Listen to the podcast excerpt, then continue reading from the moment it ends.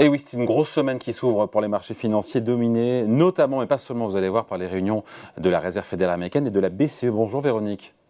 Bonjour David. Véronique Riche-Flores, économiste et présidente du cabinet RF Research. Euh, donc semaine, je le disais, qui sera très animée. Euh, beaucoup d'indicateurs économiques, morale des entreprises en janvier, à la fois aux États-Unis, en Europe, création d'emplois, les banques centrales. Tout ça peut-il nous éclairer et nous donner plus de lisibilité, de visibilité sur ce qui se passe en matière de conjoncture économique? En tout cas, il y a une, euh, une impatience assez forte parce qu'effectivement, nous manquons euh, de, de visibilité, c'est le moins qu'on puisse dire. Donc, tous ces chiffres vont être probablement assez scrutés, euh, au-delà donc de ce que nous diront bien évidemment les banques centrales. Alors, il y a un peu de chiffres sur la fin de l'année dernière. Il ne faut pas passer trop vite au-dessus, hein, parce qu'ils nous donneront peut-être également ou viendront affirmer ou confirmer ce qu'attendaient les marchés.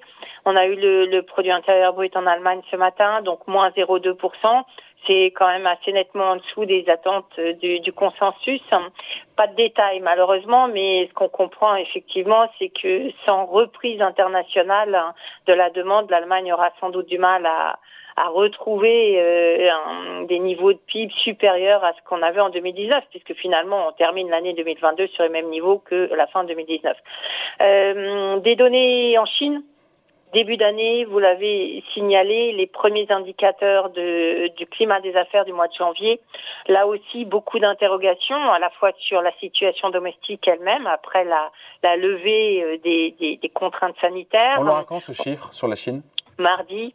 Mardi, le, le alors c'est le, le, PMI du, de la Confédération logistique euh, domestique. Hein. Il y a plusieurs PMI, comme vous le savez sans doute euh, ceux qui nous suivent. Donc celui-là est important, il est très détaillé et, euh, et c'est le premier qui va être publié.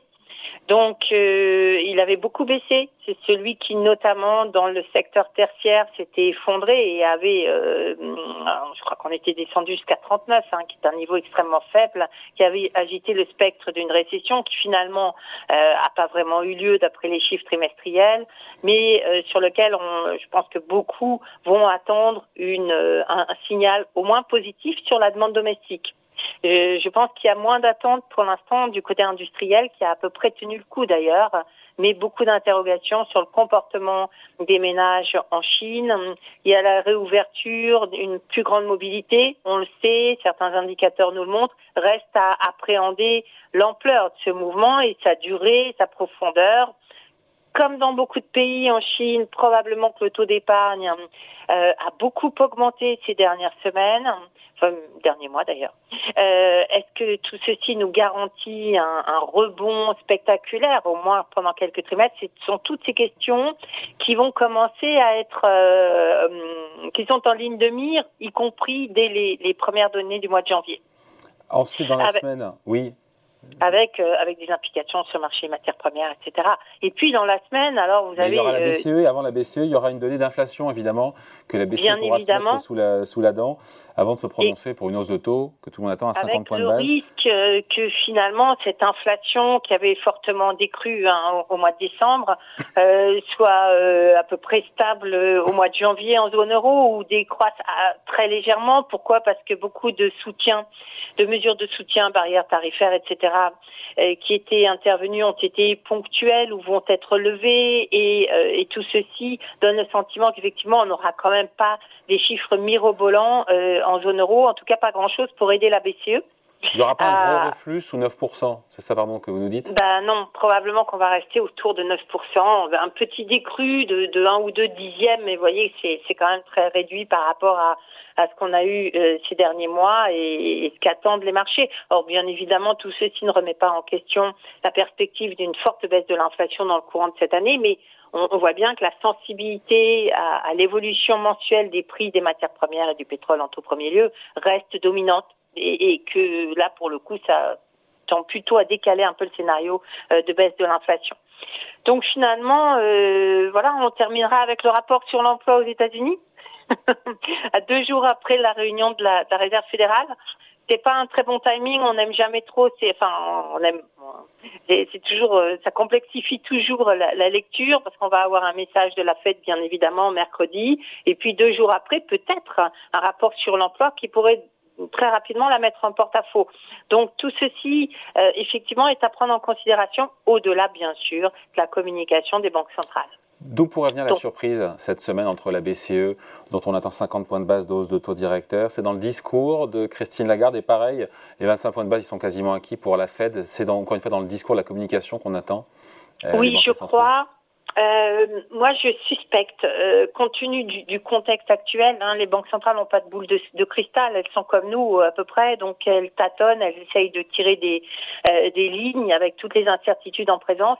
Je soupçonne qu'on ait beaucoup moins de guidance pour euh, la politique à venir ou leurs actions de prévision, voilà, de direction, euh, que ce que ce qu'anticipent ou ce qu'espéreraient les marchés.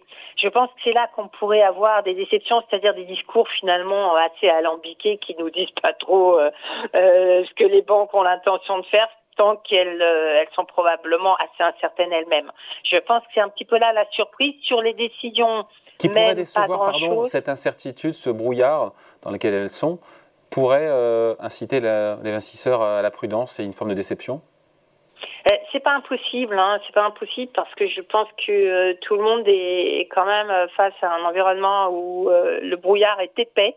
Et, et espère finalement que les politiques monétaires ou l'assouplissement euh, le ralentissement des hausses de taux dégage un peu les perspectives. Donc si on n'a pas grand-chose de très clair, hein, effectivement, ça peut euh, euh, ça peut freiner l'enthousiasme. Ce qu'on voit un petit peu ces, derniers jours d'ailleurs, hein, c'est en tout cas en Europe, marché où, où, les marchés ont beaucoup monté, où les taux ont considérablement baissé. Je pense que là, pour aller plus loin, clairement, il va falloir avoir des validations et, des coups de tampon qu'on n'aura probablement pas.